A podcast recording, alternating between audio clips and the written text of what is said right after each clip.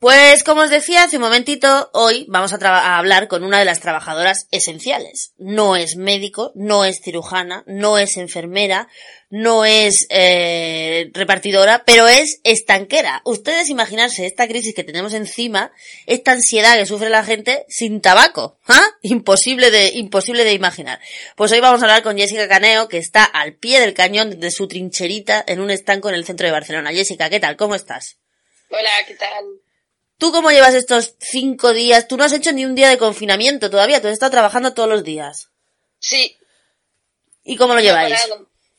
Bueno, lo llevamos. Yo de la semana pasada ya, del día martes, comencé ya a usar mascarilla y guantes y porque ya el tema se comenzaba a mostrar complicado. Así que nada, pues nos pusimos manos a la obra.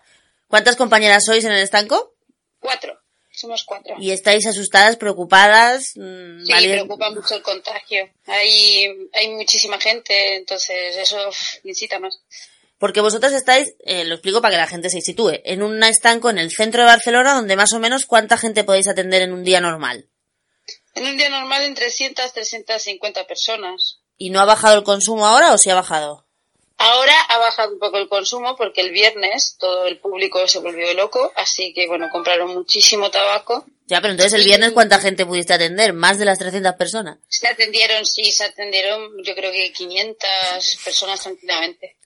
¿Y solo tenéis vuestros guantes y vuestra mascarilla? ¿Y qué más medidas de seguridad estáis tomando? Tenemos también un jabón hipoalergénico de estos con alcohol, que te vas desinfectando cada vez que recibes efectivo porque el efectivo tiene muchos microbios, ya te lo avisan, hay que desinfectar el mostrador también con un desinfectante. ¿Y cómo desinfectáis el dinero? El dinero no, lo recibes, pero luego te desinfectas tú. El dinero es imposible desinfectarlo, no se puede. O sea que todas las monedas que hay en la caja están tal como vienen así y ya está, y luego las tenéis que contar, supongo. Sí, pero lo cuento ya con guantes, todo lo hago con guantes, guantes y mascarilla. ¿Y el jefe os va a pagar más o, o no? No, no, porque esto es lo normal, no estamos haciendo horas extras, estamos haciendo nuestro horario. ¿Qué turnos estáis, qué turnos tenéis así de trabajo? Normalmente tenemos de 9 a 9, pero ahora ha habido una reducción de 10 a 7 de la tarde, de lunes a sábado, y los domingos de 11 a 6.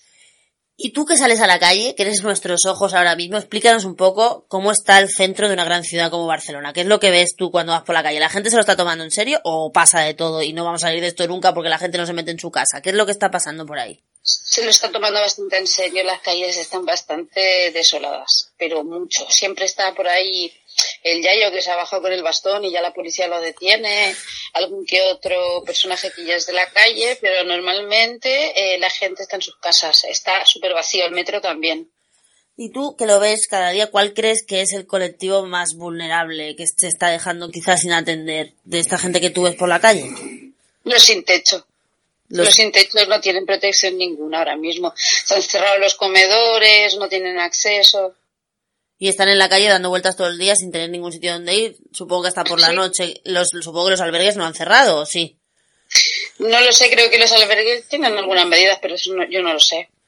Bueno, entonces, ¿cómo, cómo, cómo, ¿cómo estáis llevando todo esto? ¿Cómo creéis que va a acabar? ¿O cómo, qué, qué dirías a la gente que no se lo toma en serio, que sigue yendo al estanco? ¿La gente que va al estanco lleva alguna medida de protección o los clientes van así tal cual? Y los clientes, la verdad, por ejemplo, desde la semana pasada, cuando venían los clientes, algunos te decían, hostia, estás exagerando y tal, y tú decías, es que son medidas de precaución. Y la verdad es que ahora esos clientes ya vienen con guantes alguno también ha conseguido una mascarilla, ya se van bastante preocupados. La distancia, la verdad es que se cumple.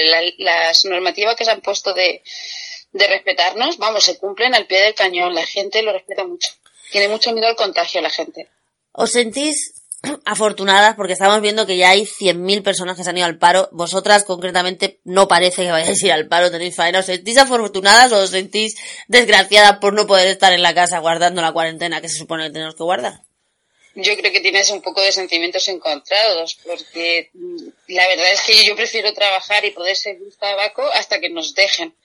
Ya una vez que si no nos dejaran y también cerráramos, pues no sé, ahí ya me plantearía otra situación, pero de momento la verdad es que agradezco tener trabajo y no me molesta, la verdad, porque es que si no, ¿qué vas a hacer? Hay que servir tabaco si hay. Si hay disponible se servirá, ¿sabes?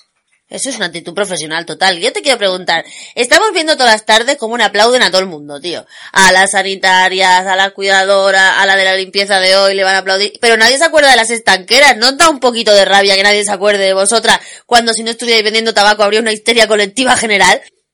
No, no me molesta, la verdad, la verdad que yo he salido a aplaudir. Estoy, estoy yo soy una, de las personas que está súper orgullosa de la sanidad pública de este país y la verdad estoy siempre picando piedra con la gente diciendo no votéis partidos que privaticen y tengo razón. Entonces, nada, no, no me molesta la verdad, pero la gente ya te lo agradece cuando viene al estanco, te dice gracias por servir, eh, qué bien que estáis abiertos y están sufriendo, sufren muchísimo.